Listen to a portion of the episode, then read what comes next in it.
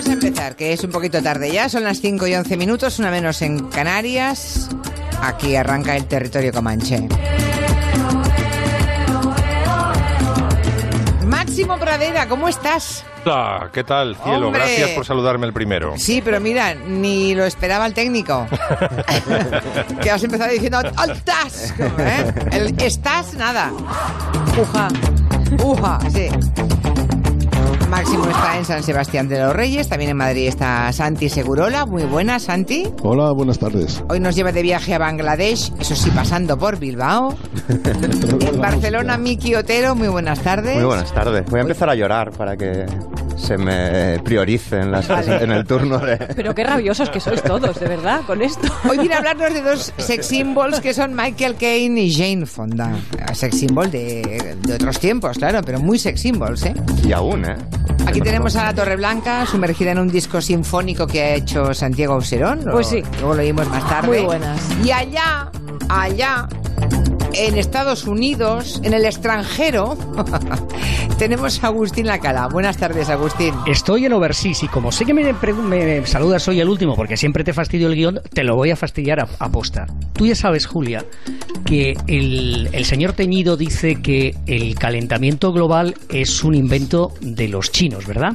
Eso dice el señor Naranja, vale. El señor bueno, Naranja. Bueno. eh, es vero- en su caso todo es verosímil lo que diga. Bueno, te voy a decir dos cosas importantes. Mira, en California hay 63 muertos por los incendios, 631 personas que han desaparecido y junto con los forenses y los bomberos eh, buscando en los restos de las casas hay antropólogos y arqueólogos porque el calor que generaron estos incendios ha destruido tanto que se necesitan a personas especializadas en recuperar restos humanos que están convertidos en nada. Es Pero bestial, es te, voy a, bestial. te voy a cortar otra cosa. Ayer en Nueva York hubo una nevada en el mes de noviembre, a cinco semanas casi de la llegada del invierno, la más importante en Nueva York en 136 años.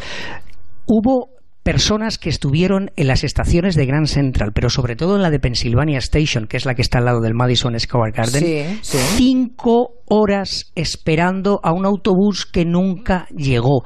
Lo que habitualmente suele ser, pues, el, eh, la vuelta a casa de 40 minutos, hubo gente que estuvo seis horas en coches. Bueno, algo Dantesco. Sí. te quejabas tú de que para llegar desde, Bar- de- desde Barcelona a, a Galicia eran tanto tiempo. Aquí para ayer recorrer 20 kilómetros ayer hubo gente que se tiró 7 horas de camino. Ya, pero Alcalá, cuando llueve un poco en París y el hombre se, se- se le moja el tupé, se queda en el hotel. Porque Ah, claro, y no va, y no va al resto de las cosas que hacen Bueno, los valientes. Solo quería recordaros mundiales. que ayer hubo unas tormentas en Barcelona interesantes y que los trenes de cercanías tuvieron a gente durante 45 minutos para trayectos de 20 kilómetros a lo mejor. ¿eh? También 45 a escala, minutos. a escala eso, Agustín, es una barbaridad. Bueno, Sí, aparte sí. en Barcelona, en cuanto llueve un poco, la gente no sale de casa, parecemos gremlins, Sí. pero claro, esta vez llovió de verdad. Yo. En fin, que el señor, el señor Naranja que siga negando las evidencias, ¿no? De hacia dónde va el planeta. Por cierto, tendrá que aceptar, te hemos oído en el boletín de las 5, Agustín, tendrá que aceptar, le guste o no, que el señor Acosta, periodista de la CNN, vuelva con su credencial a las ruedas de prensa del presidente a preguntar lo que le parezca oportuno, porque un juez en Washington así lo ha pedido, ¿verdad? Sí, el, el juez quiere, ha decidido que lo que habían hecho había sido precipitado y le habían negado el derecho a trabajar. Va a decidir probablemente con lo, que ha dicho hoy es- parece muy claro que también se le ha violado los derechos a la libertad eh, de información, la primera enmienda de la Constitución norteamericana.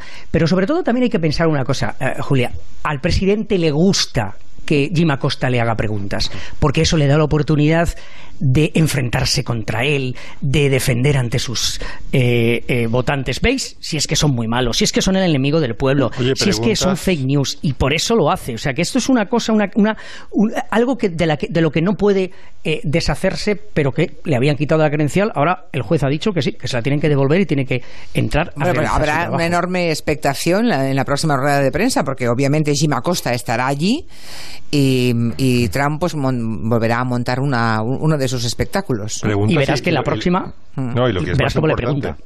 que lo que es más importante en Estados Unidos es que te dejan repreguntar, como señalaba el otro día Carlos Cue. Eh, en Estados Unidos, efectivamente, está, tenemos este energúmeno, pero cuando un periodista coge el micrófono, el preguntado no se escapa tan fácilmente como aquí. Aquí haces una pregunta en Moncloa y viene el azafate y te quita el micrófono y ya te puede contestar lo que sea, que tú ya no puedes volver a repreguntar. No, puedes, una- no- no puedes volver a decir lo que, lo que me ha dicho. Hay, hay una serie documental muy, muy chula, El Cuarto Poder, que analiza precisamente el tema de los medios en la era Trump y sobre todo lo centra en los periodistas del, del New York Times y explica de qué modo Donald Trump realmente dirigió, digamos, el, o sea, el expiatorio tenía que ser el New York Times de alguna manera porque la ya CNN, intuyó que y la vendrían... CNN, claro. Sí, pero bueno... Primero fue el New York Times. la, la- la serie lo, lo centra en los periodistas del New York Times, en su lucha, digamos, por pisar moqueta otra vez de la Casa Blanca, informar y demás, ¿no? Y es delirante ver, porque ellos al principio trataban a Donald Trump como si fuera un presidente normal, hasta que vieron que de algún modo tenían que entrarle al trapo y tenían que contestar a determinadas cosas. Y es muy interesante ver cómo incluso su línea editorial, su periodismo, se vio varia- va- variada, digamos, por la actitud de, de este señor. Sí, hasta el el, señor punto, naranja hasta, el que punto, dices tú. hasta el punto Miki, hasta el punto Miki que el- el- le- les tenían prohibido cuando el presidente mentía decir eso es una mentira. Ahora no, ahora ya les han levantado la prohibición y cuando él dice que es una mentira dice que es una falsedad o una mentira. Pueden utilizar la palabra lie en sus textos cuando el presidente dice algo que es men- que es mentira. Antes lo tenían prohibido. Ya, ya. En fin, bueno, Pues te, coincidiendo... te- te he roto el guion, Julia, te he roto el guion. Por, No, pre- por presentarme el último. No, no, no, nada de romper el guion. Ha- Has eh, contado la- la- los dos o tres asuntos más importantes que nos llegan de Estados Unidos en las últimas horas, así que para, para eso estás. Coincidiendo con la celebración de- del fin de la Primera Guerra Mundial, vamos a repasar, Máximo cree que es una, una forma de acercarnos a lo que ocurría en España hace 100 años, ¿no? O sea, mientras en, en Europa se estaba viviendo en- el infierno, ¿qué estaba pasando en España? Bueno, musicalmente. Teníamos un pequeño infierno también, porque la situación no era precisamente bollante en España, pero por lo menos nos, nos salvamos de participar en la Gran Guerra. No es que ha ocurrido esto, el fin de la Primera Guerra Mundial, y también otro hecho que ya En celebraremos. la que se peleó, por cierto, en el acto en la efemérides en París, se peleó Macron con Donald Trump. Sí. Este hombre, vaya por donde pasa, va incendiándolo todo, es increíble. Es muy interesante saber, además, por qué no entramos en la Primera Guerra Mundial. No fue por falta de ganas, porque nosotros, en cuanto hay un bombardeo, nos apuntamos. No podíamos, porque no teníamos ejército. Habíamos perdido la flota con lo de Cuba y Filipinas, y el, eh, presupuesto de defensa se iba a pagar a los eh, oficiales, que eran muchísimos. Estaba sobredimensionado el ejército español de, de oficiales, y no había para dinero, literalmente, para comprar armamento. Entonces, nos hubiéramos decantado del lado que fuera, que era más bien el lado aliado, pero en fin, también había partidarios en España del lado austrohúngaro y alemán, eh, nos habrían dicho, no, no, muchas gracias, ya nos defendemos nosotros solos. Habrían prescindido de los españoles porque realmente tendríamos un ejército lamentable. Bueno, entonces el, eh, el asunto es que musicalmente eh, resultó muy interesante esa época. Por ejemplo, mm, gracias a una canción del maestro Padilla, que es un genio musical que no es suficientemente apreciado en España, el autor no solamente de La Violetera, que la vamos a escuchar en voz de señorita Raquel Meyer, sino también el autor del Relicario, el autor de Valencia, en fin, de, de muchísimos éxitos. Y El gran maestro Padilla, sí, señor. un auténtico genio. Y bueno, Raquel Meyer, yo no sé cómo no tiene una plaza más grande en, en Madrid, no sé, supongo que habrá alguna plazoleta Raquel Meyer, pero realmente fue la artista española más valorada en el extranjero, eh, overseas, que diría Alcalá, en, 20, tre- en los años 20 y 30. Fue portada Alcalá de la revista Time, señorita Raquel Meyer. Sal- Salió una foto con esos ojazos que parecen soles. Tenía unos ojos impresionantes. Sara Bernard decía que era un genio, un puto genio, Raquel Meyer. Vamos a escuchar la violetera. Venga. como ave precursora de primavera. En Madrid aparece la violetera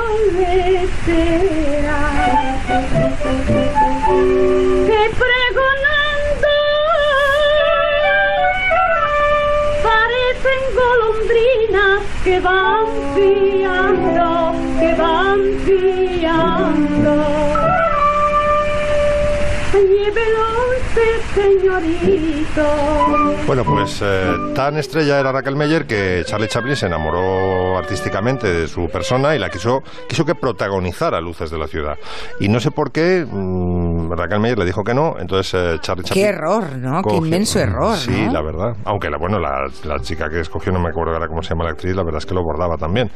Pero habría estado fantástica y habría sido ya su...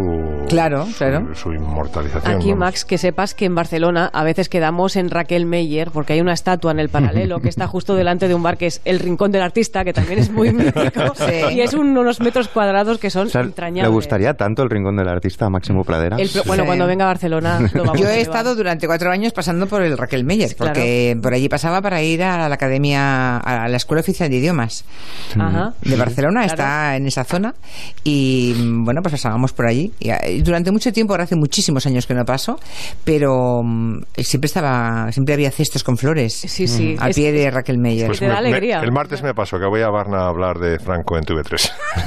Vas- Perfecto. Vienes a TV3 a hablar de Franco. Hombre, ¿vienes Mi- aquí físicamente? Mi gran- sí, mi gran especialidad. Hombre, eso está bien. Bueno, Y nada, otra y, más. no, y entonces el, eh, no, simplemente decir que eh, Charlie Chaplin se apoderó de la canción y no le quiso pagar. Le dio una patada a Raquel Meyer en el culo del maestro Padilla. Le robó la canción al maestro Padilla y lo tuvimos que demandar y pagó hasta el último duro porque eh, literalmente había salido la violetera como autor Charlie Chaplin, ¿no? Y la siguiente obra que tengo es Qué una morrazo. un morrazo. Qué morrazo, en Sí, fin. sí, sí, sí.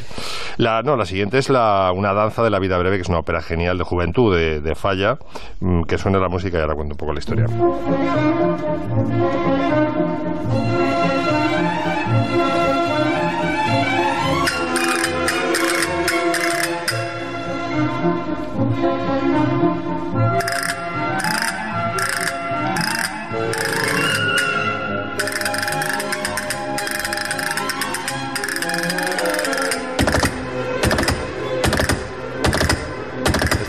Castañuelas de Lucero Tena, ¿vale? Hay una versión, hay muchas versiones para dos guitarras, para orquesta solo y tal. Se ha convertido, aunque la vida breve ya no se representa casi, pero sí se ha convertido en una pieza de concierto fijo en el repertorio, ¿no? Y fijaos qué nivel de país teníamos entonces. Eh, Esto se estrena en el año 13 en Francia eh, y en España no llega hasta el año 14.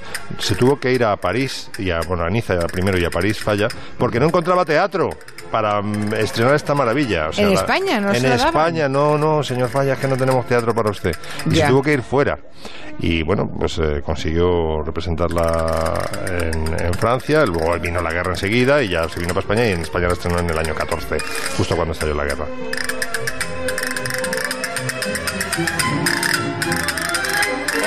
Son castañuelas, ¿no? No, se- no serán sonajas. Estos son castañuelas y lo demás son cuentos. Es que en la primera hora hemos tenido aquí un debate muy bonito sobre panderetas y sonajas. Eh, escuchando de Mamas and de, Pa- de Papas, eh, el California Dreaming, decía... Las sonajas no tienen parche, las sonajas son shakers. Sí, ya. Sí, pero luego hemos visto el vídeo y tocaban la pandereta. Ah, No, era la sonaja. Era sonaja. Porque no tiene... ¿Qué es lo que no no tiene? tiene, no tiene parche. ¿Pero qué, qué tocaban? ¿Qué tocaban? La sonaja. Ah, bueno. La Es, es una sonaja. pandereta sin parches. ¿eh? Eh, exactamente, Sí, sin sí. parte, sin la parte esa que es como de cuero, ¿no? Exacto, sí. De De, la parte de cuero. O sea, la, de- la, la pandereta que tienes tú en casa para Navidad, Agustín, tiene parche. yo tiene me chupo el parche. dedo, mira, me, chupo el dedo así, me, me chupo el dedo y luego dale. Eso es para la zambomba. Eso es la zambomba. Yo es que lo veo más con zambomba. No, no, yo no, pero bueno, me chupo el dedo.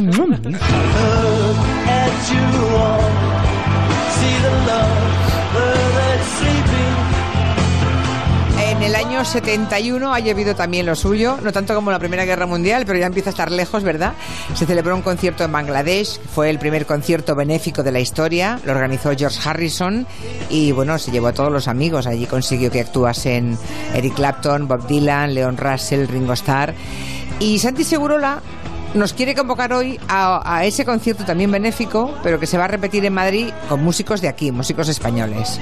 Bueno, aquel concierto fue extraordinario por muchas razones, ¿no? Yo, yo recuerdo que la película la vi en el cine Urrutia de Bilbao y claro, para de repente ver a todas aquellas estrellas en el cine, en aquella actuación en Madison Square Garden, mm, ver a Dylan, ver a, Leon Russell, a Billy Preston, bueno, aquello era un festival para nosotros, no, no, no les veíamos nunca, les escuchábamos y a duras penas, ¿no?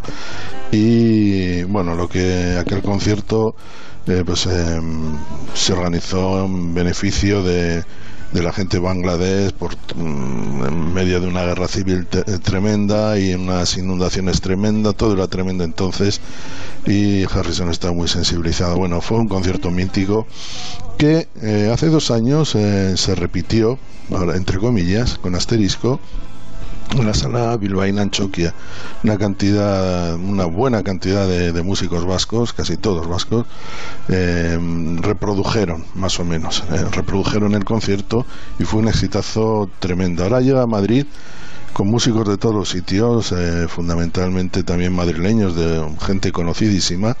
Y el día 1 en la Sala Bat, en el antiguo Teatro Barceló, se repite este concierto organizado fundamentalmente por un gran bajista bilbaíno, Joaquín Salaverría, que además con tiene bene- es- tiene un contenido benéfico porque ¿A favor el concierto está de los del Banco de Alimentos de, de Madrid. Yo invito a toda la gente porque son musicazos enormes. Si quieres, eh, te digo algunos nombres. no pues están, Habrá dos baterías como en aquel concierto donde está Jim Kellner y, Ringo Starr, pues está Robert Lozano Loza de los Corizones y Mission y los Coronas, Andrea Conti de los Estanques, guitarras, pues por ejemplo está el fenomenal Germán Salto que tiene un grupo, un grupazo tremendo, Salto.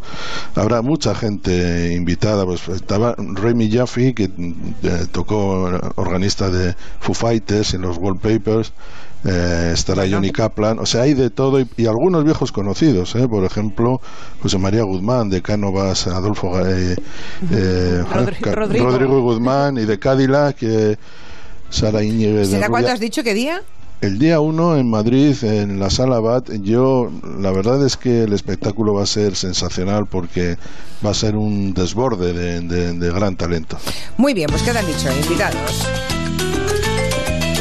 Esto que vamos a contar ahora, yo creo que a Sara Jessica Parker no le va a gustar mucho la portada de Sexo en Nueva York, porque ya saben que ella va siempre subida en esos tacones infinitos, desafiando cualquier ley de la gravedad. En y sus más- manolos. sus- Exacto, y el más mínimo sentido común, ¿verdad? Y mm, no le va a gustar saber que a partir de ahora los emojis no van a ser con taconazos, ¿no, Agustín? Yo, yo, os, yo os propongo una prueba, hacer, hacer una prueba, escribir en vuestro iPhone zapatos y a ver qué os sale. Me sale, eh, me sale Sara Jessica Parker, sí.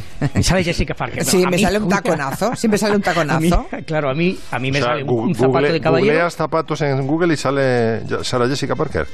No, No. no, en, en el iPhone, si En tú el pones iPhone. en el iPhone te sale un zapato de caballero, una zapatilla deportiva y unos tacones rojos. Ah, un- en los emojis, vale. Sí, vale, en los emojis. Estaba poniéndolo en Google. Lo he dicho, he dicho No emoji.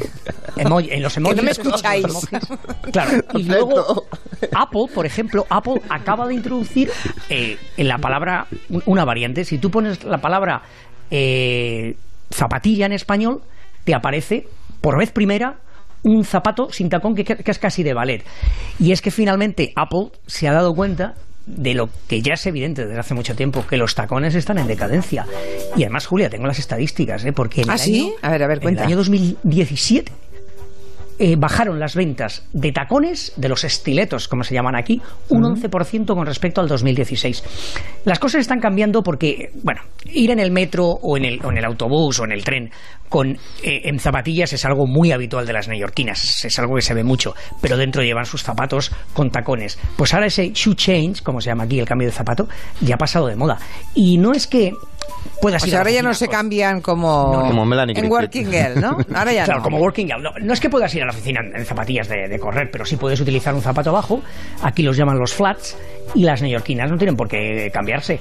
Y además, si veis algunos de los diseñadores de Chanel, de Tory Burch, de Jimmy Choo, de Ferragamo y de Christian Louboutin, todos estos son zapatos que ahora son bajos. Lo que quiere decir es que ahora Nuria va y me pregunta, ¿y entonces por qué la señorita Jessica, Sara Jessica Parker, ha abierto una tienda de zapatos para vender sus manolos en el South Street Seaport? Y te ¿A qué me contesto, haces- porque es muy suya, Sara. Porque es muy suya. Y ¿Ha abierto una tienda de zapatos, Sara Sí, sí, Jessica además, Parker? sí, se llama, la tienda de zapatos se llama SJP y está, que lo han abierto de nuevo otra vez, el South Street Seaport y ella está.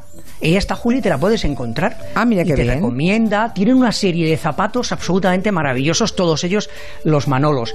Pero también os voy a decir una cosa: si vais, no tomadle una foto porque no le gusta, no le gusta ni a ella ni al, al, al- al- al policía, bueno, la- al, seguridad que hay, que es un señor gigantesco. Yo he visto, las, he visto la, la tienda por fuera, no he entrado, pero he visto la tienda por fuera y un seguridad súper grande porque ella no le gusta que le hagan las fotografías, pero os aseguro, lo que más se vende en esta tienda de Jessica, de Sara Jessica Parker, no son sus estiletos manolos, sino botitas y zapatos flat pequeñitos sin tacón.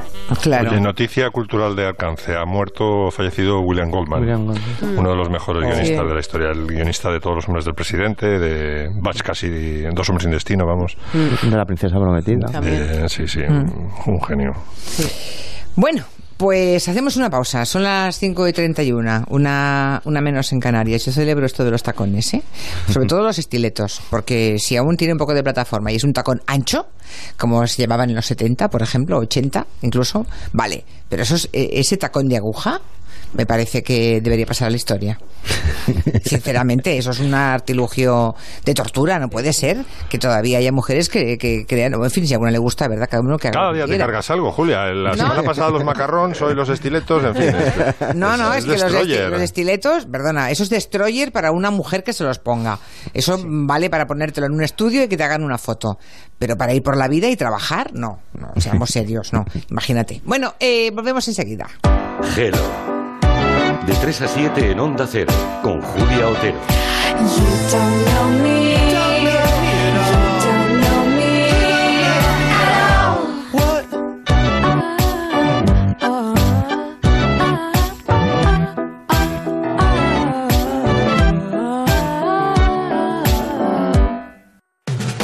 Comienza la batalla. Comienza el espectáculo, más grande que nunca. Así suena la voz. Aquí, En Antena 3. Suena bien, ¿verdad? La voz, como nunca antes la habías visto en Antena 3.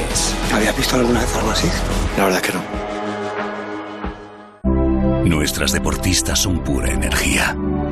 Y ante cualquier desafío, avanzan. Y en la adversidad, se crecen. Por eso en Iberdrola les propusimos un trato. Vosotras seguís haciendo historia. Y nosotros cuidamos del terreno de juego. Iberdrola, un líder mundial en energías renovables e impulsando la igualdad a través del deporte. Iberdrola, empresa colaboradora del programa Universo Mujer. Es fantástico este crucero. Ay, me voy a pasear por los molinos de Mykonos antes de cenar. Ok, yo te espero en una playa de Bahamas. Perfecto. ¿Nos pasamos luego por Venecia? Hecho. Crucero fantástico de viajes el corte inglés. Hasta un 70% de ahorro. Y si el precio baja, te lo igualamos. Reserva desde solo 60 euros con pago en tres meses. Y hasta un 10% en una tarjeta regalo del corte inglés. Y niños gratis o con grandes descuentos. Crucero fantástico de viajes el corte inglés. Tu destino comienza a bordo. Consulta condiciones. Le he cogido el gusto a esto de los cristales. En Sol Optical me lo ponen más fácil en su semana del Black Friday. 60% de descuento y gafas de sol gratis. Me voy a poner las botas y las gafas nuevas. Infórmate en soloptical.com. Sol Optical, solo grandes ópticas. Si te enamoraste de los protagonistas de Campeones, Estos chicos no hay que ponerles techo. son capaces de grandes cosas, cosas que nosotros ni siquiera sabemos hacer. El 16 de noviembre, descubre sus vidas reales en cines y enamórate de nuevo. Son superdotados emocionales. Ni distintos ni diferentes. Campeones. 16 de noviembre en cines. Con la colaboración de Endesa. Inglaterra, año 1768. Un jinete llamado Philip Astley inventó lo que hoy todos conocemos como el circo. 250 años después, Productores de Sonrisas te trae Cir Clásica, un viaje al corazón del circo dirigido por Emilio Aragón. Descúbrelo en IFEMA a partir del 23 de noviembre. Entradas ya a la venta en nuestra web circlásica.es. Bienvenidos todos al mayor espectáculo del mundo. Bienvenidos a Cir Clásica. Patrocina Open Bank. Personal shopper, entrenador personal. ¿Y con tu salud? Nada, ¿no? Sí, yo tengo mi médico personal. Es lo último de salud.net. Un médico siempre conectado por chat y videoconsulta. Le pregunto lo que necesito y a través de la app supervisa mis hábitos de vida y hace un seguimiento personalizado de mi salud. Y todo por 39 euros al año. ¡Al año! El médico personal de salud.net te ayuda hoy con tu salud de mañana. Entra en salud.net.com o descárgate la app. Ahora en Madrid, Acunsa y Clínica Universidad de Navarra. Talento y tecnología en un seguro de salud. Medicina pionera en Europa y seguros de salud con coberturas únicas. Descubra otra forma de asegurar su salud. Ahora con ventajas especiales e hijos gratis. Infórmese de las condiciones en acunsa.es o llame al 900 506 973. ¿Quieres celebrar tu viaje de novios en un país donde la naturaleza sea la protagonista? Catay te lleva a Costa Rica para conocer sus selvas, su increíble fauna y sus playas. Te proponemos para tu luna de miel el viaje Costa Rica de ensueño, de 10 días desde 1889 euros, para conocer el Parque Nacional de Tortuguero, el volcán Arenal y las playas de Manuel Antonio o de Guanacaste. Consulta los viajes de Catay a Costa Rica en www.catay.es. Sueña Catay, líder en grandes viajes. Todas las ventajas y los mejores precios en el Black Friday de Muebles a Dama. Compruébalo tú mismo visitando su tienda en General Ricardo 190 y disfruta de unos descuentos salvajes. Muebles a Dama, una oportunidad que no puedes perderte. Infórmate en mueblesadama.com. Es el momento de ampliar tu oficina o negocio. Pero sin gastar una fortuna. Por eso Mercado Oficina es tu opción ideal. La mayor variedad de mobiliario de oficina nuevo y de segunda mano. Aprovecha sus continuas ofertas y precios inigualables con la mejor garantía del mercado. Crean tu proyecto sin coste y mejoran cualquier presupuesto. Infórmate en mercaoficina.es. ¿Un tratamiento para adelgazar por solo 23 euros la sesión? ¿Es posible? Sí, porque en Adelgar empieza el Black Friday. Hasta el 30 de noviembre ofrecemos cada día 23 tratamientos del método Adelgar por solo 23 euros la sesión a quienes llamen ahora al teléfono 91 577 44 77 o reserven cita en adelgar.es. Llama ahora y empieza ya mismo a reducir peso y volumen por solo 23 euros la sesión. 91 577 44 77 y adelgar.es. Electrocasión, liquidación permanente de electrodomésticos nuevos de las mejores marcas hasta con un 50% de descuento y garantía del fabricante. Electrocasión, cuatro tiendas por todo Madrid. Onda Cero.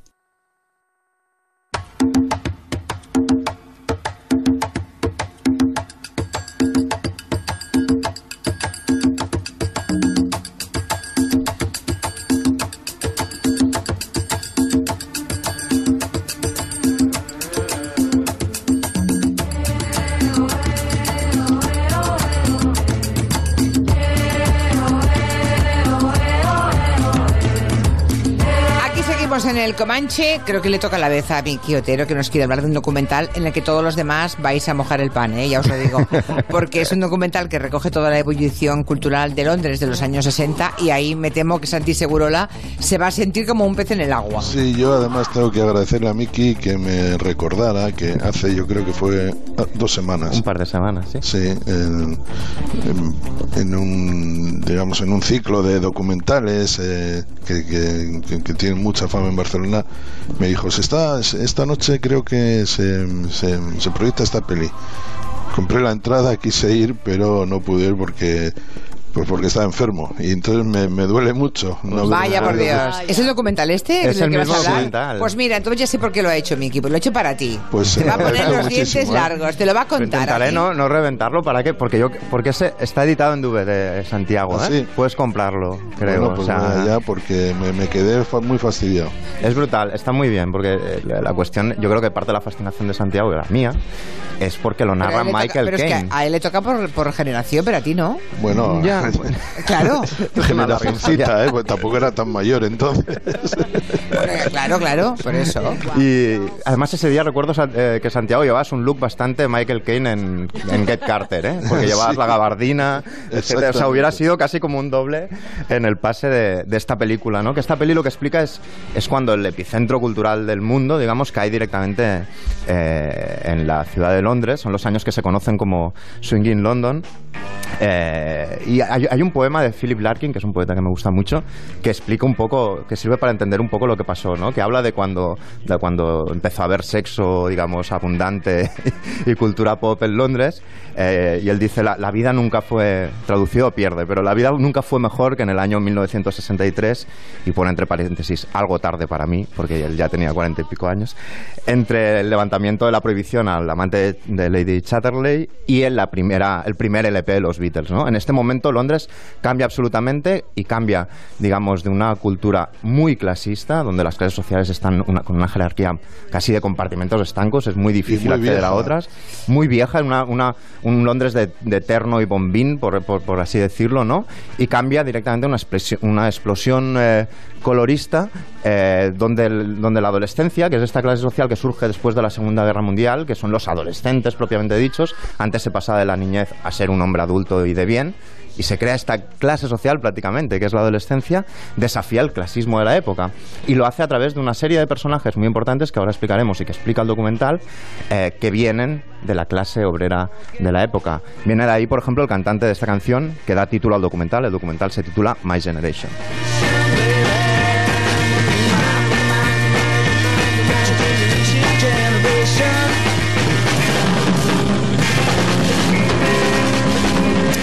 Enseguida déjame que le envíe un beso a David Bisbal que acaba de poner un tuit diciendo que estaba escuchando nuestro programa y que le ha encantado que os acordéis, dice David, del maestro Padilla.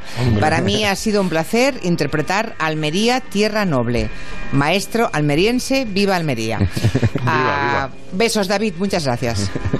Seguimos con el documental. Pues eso, eh, estamos en los años 60 eh, y los personajes que utiliza el documental para explicar esta explosión de la que hablaba son gente como el fotógrafo David Bailey, la modelo Twiggy, que cambió radicalmente el modelo de, mujer que está de moda. Era una chica de repente precisamente sin estiletos, sin tal, con zapatos planos, muy delgada, pelo corto. Demasiado delgada. Ahí empezó un poco todo, ¿eh? en Galicia lo hubieron atiborrado de, de, bollos preñados, de lacón. Perdona, Miki, había otra que estaba fenomenal, que era la gamba, James Rinton. Es Rinton, sí, sí, exacto, que es que se acabó enrollando con uno de los fotógrafos de, de la época también. Marianne Faithful sale también, Mary Kwan, que también cambia un poco el modelo del look de las mujeres, desde luego. un poco por no decir eh, mucho. Completamente, corta la falda. Corta la falda. Y un, David, eh, Michael Caine explica algo muy divertido. su madre le dice, eh, pero hombre, esto del swinging London, que es? Yo no, que tanto lío con las minifaldas, jamás he visto una minifalda. Entonces Michael Caine va a, su barrio, coge a su madre, se la lleva al sojo y la madre casi le da un síncope, empieza a ver a todo de minifaldas. Y le dice, ¿sabes lo que te digo, hijo? que si pones algo en el escaparate es porque quieres venderlo. y dice Michael Caine, solo con este comentario de mi madre se explica el cambio sideral de mentalidad en cuanto a sexo y todo lo asociado que hubo en la época. ¿no? Kane es clase obrera. Kane es clase obrera absoluta y lo explica muy bien en, la peli. Viene del East de, de, Londres. Cuando era joven tenía el típico rollo cogni cerradísimo que no se le entendía prácticamente. Su padre era pescadero, por ejemplo, y él, dijo, él dice en la peli, bueno, mi destino natural era acabar en la lonja como mi padre, pero no me gustaba el olor a pescado y decidí hacerme actor. Y es un caso típico, él lo explica cuando él llegó a la escena, eh, tanto de teatros como de cine, todos los actores eran de clase alta. Cuando él iba al cine, por ejemplo, todas las películas, dices que nombraban, por ejemplo, eh, texturas de, telas que yo no había visto en mi vida ni sabía qué significaban. Era una clase social totalmente alejada de la mía y por eso él, cuando empezó a ser actor y a tener cierto poder, hizo pelis eh, con, con, él como protagonista de esa clase, como Alfie, por ejemplo, con gente que salía eh, de, otros, de otras clases, de otras capas sociales. ¿no? Sonaban en aquella época otros favoritos. ¿Recuerdas, Miki, el enfrentamiento clasista de la huella? Que Lorenzo Olivier le odia porque es un peluquerajo que le ha robado a la mujer. Sí, sí, sí, sí. Le, reprocha, dice tú, que eres un, eres un don nadie. Eres Esa película es impresionante. Mankiewicz, sí, de hecho, en Olivier, eh, que sale en las memorias de Michael Caine, era de clase alta y, digamos, la peli de una forma indirecta reproducía este choque, ¿no? Totalmente. Sonaban, sonaban en esa época en determinadas discotecas eh, este grupo que jamás ha sonado en el Comanche.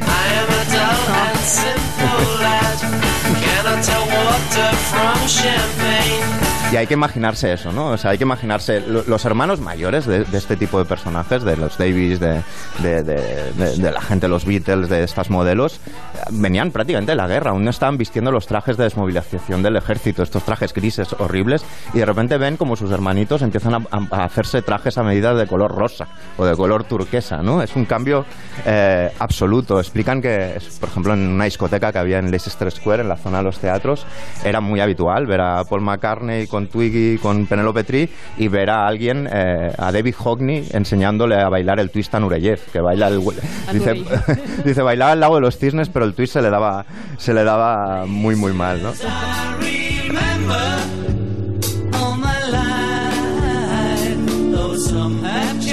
Estos son los Stones, ¿no? ¿Perdón? Estos son los Beatles y los, sí, los Stones. Sí, esto es, esto Alcala, Alcala, está todavía con. Está con el efecto Trump. Estuvimos comentando esta canción hace dos semanas, la semana sí, pasada. ¿es sí, sí, es un eco de aquello, porque me parece una de las, de las bonitas de verdad de los, de los Beatles, ¿no? Bueno, el, la peli en general es, es perfecta para entender esto, ¿no? Eh, como, como la adolescencia, con estas ideas fijas, con esta manera de ser, muy a menudo desafía lo establecido y lo hace de una forma exitosa y como esa reflexión yo creo sirve eh, especialmente para fenómenos tan bestias como el Swinging London de los años 60, pero incluso para cosas que suceden ahora, que somos ya todos mayores y criticamos muy a menudo a millennials y adolescentes y quizás seamos nosotros los, Oye, que, Miki, nos, los que hemos envejecido mal. ¿Sale Fraga? Eh, Fraga no, pero, pero en la anécdota, es- pero la anécdota que me explicó un día Mendoza es maravillosa, porque él se fue, a la- no- cuando aún no, era- no- no trabajaba allí, pero fue por primera vez a Londres, eh, y él solo había visto Londres en fotos, eh, y se vistió efectivamente con un traje de tres piezas y un bombín. Y llegó a un Londres, a un Londres donde nadie vestía así ya. Y, y- y yo me imaginaba, me decía Mendoza, yo, yo- yo me imaginaba a, a Fraga diciéndole a sus asesores, voy bien, ¿no? Perfecto, don Manuel, perfecto, don Manuel. Y llegar y encontrarte ese percal, ¿no? Perfecto, ¿eh? Perfecto. Perfecto. Un día explico Perfecto. eh, mi Vale. crónica de la caza del corzo de Manuel Fraga. Vale, pues mira, la semana que viene te pillamos la palabra. ¿Quieren oír lo nuevo de Santiago Auserón? Me quedé sin poder contestar. Es el nuevo disco que ha grabado en directo, se llama Vagabundo. Lo ha grabado con la Orquesta Sinfónica de la región de Murcia, pero él no, él no es de Murcia. No, no, no, pero es que esto es, esto es un experimento de estos de Auserón que tanto nos gustan porque lleva bastantes, lleva un par o tres de años por lo menos con este experimento que se llama Vagamundo, en el que viaja a distintas ciudades y ahí eh, ensaya con una orquesta, pues en Oviedo, en Bilbao, donde sea, y entonces eh, monta su repertorio con orquesta sinfónica. Lo que pasa es que ahora justo es cuando ha grabado ese disco y ha caído en Murcia. Bueno, y la ha lo habrá escogido. Habrá visto que había Claro, muy buena claro. orquesta en Murcia. Claro, La- claro. Yo no creo en las casualidades. No, no, no, no, no, esto es una forma de contarlo, pero es cierto que lo ha grabado ahora, después de rodarlo bastante, y, y no es raro tampoco, porque es que Santiago Auserón probablemente es uno de los músicos más totales en este país. Es un tío que te puede tocar una guitarra y voz, un concierto único él solo, puede ir con dúo, puede ir con un trío, con la orquesta, con la charabanda, o sea, es que se lo monta con cualquiera, vamos, tiene una facilidad y eso no está al alcance de, de Suena cualquier... fatal, ¿eh? Se puede hacer un trío, puede ir en grupo, se lo monta con cualquiera. Estamos en horario infantil. Tengo las miradas sucias, pero... Escuchar un poquito más, no más lágrimas. ¿Os suena esta canción? No más lágrimas, no más lágrimas.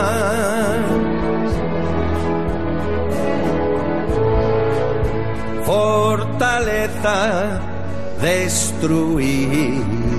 Qué crooner, ¿no? Qué bonito, sí. Digamos que ha recreado su repertorio básicamente como Juan Perro. Y aquí tengo yo un único pero en este disco. A ver. A ver, yo echo de menos... Que no perro. Que no, un, un único Per- perro. Perdón. Tengo, un perro. Perdón. Tengo un perro para este disco.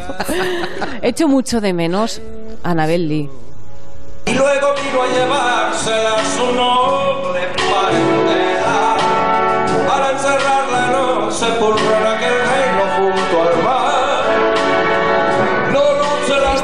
ver, esta, esta versión se grabó en el Teatro Arriaga en 2016. Es Anabel Lee. Un bootleg. Un bootleg, ¿no? Una grabación pirata, parece. Exacto, sí, sí, es totalmente robada de YouTube mm, clandestinamente, pero está bien porque me, me parece representativo y es curioso que haya elegido un repertorio que con todo el derecho del mundo puede elegir, pero yo echo de menos esta pequeña referencia a su pasado en Radio Futura y lo que me hace plantear es que se han quedado tantas grandísimas canciones de Auserón fuera de este repertorio, es que a lo mejor Que más vuelva. adelante puede haber una segunda parte de este vagamundo. Seguimos investigando con Máximo Pradera la música que se hacía en España Durante la Primera Guerra Mundial, hace 100 años. Ahora viene una cosa más bonita. Sí, después de recordar a Maestro Padilla y, a, Manuel de Falla, a ver por dónde seguimos. Pues mira, ha terminado, la cineasta Arancha Aguirre acaba de terminar un documental que yo ya he visto sobre Enrique Granados, la historia entera de Enrique Granados, hasta su temprano fallecimiento en el Canal de la Mancha, torpedeado por un submarino alemán. El documental os lo recomiendo a todos, es una, está hecho con muy pocos medios, pero qué, qué jugo le saca a cada fotograma, de verdad, las fotografías, las colorea. Hay poco material de archivo, lógicamente, porque en aquella época pues no había mucha abundancia de todavía de películas y tal, pero le ha sacado un jugo al material que tiene impresionante. Y entonces eh, hay lectura de cartas, por ejemplo, de, Granados, la voz de Granados la pone eh, eh, Jordi Moya. Creo que tenemos una, nada más triunfar en Nueva York. le escribe al maestro Amadeo Vives Enrique Granados y le dice esto. Por fin veo mis sueños realizados. Ahora tendría que acabar y en realidad ahora comienza. Toda mi alegría actual es más por lo que ha de venir que por lo hecho hasta ahora. Sueño con París y tengo un mundo de proyectos. Pues después de muchísimas... Qué bonito es. Eh, este es el intermedio de de Goyescas, que era una suite para piano y la transformó en ópera a petición de, de, un amigo suyo y lo llevó, no pudo estrenar en Europa por la guerra precisamente, estamos hablando de la guerra, y estrenó en el Met en el año 16, fue un exitazo, hasta el punto de que mm, el presidente de los Estados Unidos entonces, que no era, era naranja, sino, sino Wilson, Woodrow Wilson, el de la Sociedad de las Naciones, le dijo, vente para acá, bájate a Washington, y se, se fue con, no sé si estaba su mujer, sí, estaba Amparo, su mujer, se fueron allí, dio un concierto de piano. Entonces, todo eso provocó que tuviera que coger otro barco de vuelta y al final fue torpedeado. Eh, o sea, pudo hacer el, el recorrido Nueva York-Londres, pero luego al hacer al atravesar el Canal de la Mancha ya para ir a París, pues un, un submarino alemán que no sé si lo confundió con un buque de guerra, era un, era un buque mercante, eh, un buque de transporte. ¿Y cuántos años tenía Enrique Granados? Y tenía, pues era jovencísimo, yo creo que no pasaba de la cincuentena, no se me has pillado un poco ahora con el carrito de helado, te lo digo ahora mismo, pero era, era, fíjate, en la carta él dice, mi alegría actual es no por el éxito que ha alcanzado, sino por que me voy a comer el mundo y probablemente se lo hubiera comido. Se lo hubiera comido, sí. Era un músico extraordinario, sí, sí, sí. Bueno, pues eh, de Enrique Granados algo más. Tenemos la que he traído el intermezzo de Goyes casi para que es, es, una pieza que no existía en el álbum para piano y se la tuvo que inventar para me parece que a petición de Pablo Casals.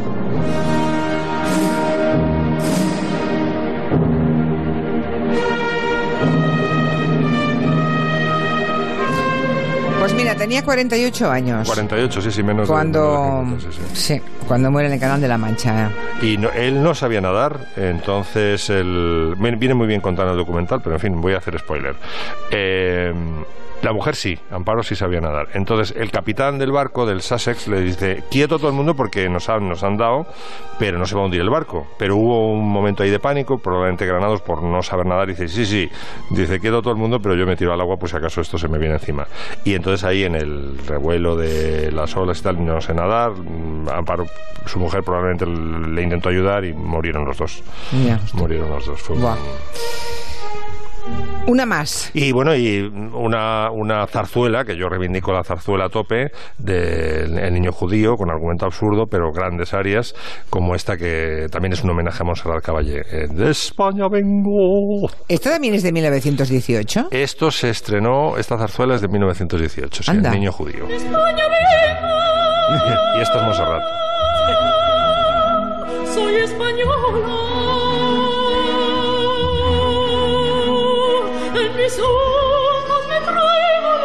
Cielo y en mi cuerpo la gracia de la manada. Standing on the corner, suitcase in my hand. Jackson's corset, Jane is in her vest. Hay pocas cosas más neoyorquinas que la Velvet Underground y Andy Warhol.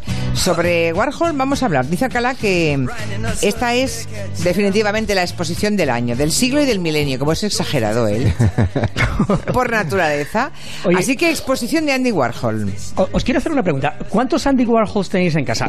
En- entiendo que reproducciones, porque si alguno de vosotros tenéis algún cuadro de él de verdad, pues la verdad es que estamos hablando de... No lo diríamos por la radio, ¿eh? por si acaso. Yo tengo la portada de, de la banana, de, de la banana. En, un- en un CD, si te A vale. ver, Máximo, Máximo, tú que has heredado tanto. Yo no, no tengo Warhols, pero la verdad es que me, me gusta mucho toda esa época del pop y, bueno, y su actitud en general hacia el arte y hacia la fama, todas estas cosas, esas estas reflexiones que hacía sobre la fama. ¿Y el primo? ¿Y el primo? Yo he tenido, yo he tenido un auténtico, no, bueno, yo he tenido, no he tenido Ay, ay, ningún auténtico.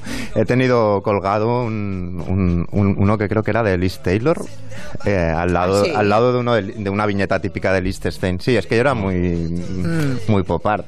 De ahí ¿Y las jóvenes? ¿Y las jóvenes? Yo tengo un libro de Andy Warhol con sus mejores mm, fotografías y mm, sí, tengo un bastante, lo tengo en un sitio muy visible, o sea que mm, Julia, perdona, aquí acá, eh, Anagrama publicó un tocho, editó un tocho impresionante de Andy De Warhol, los diarios días. de Andy Warhol, que está, Sí. eso lo teníamos bastantes también. sí, eh.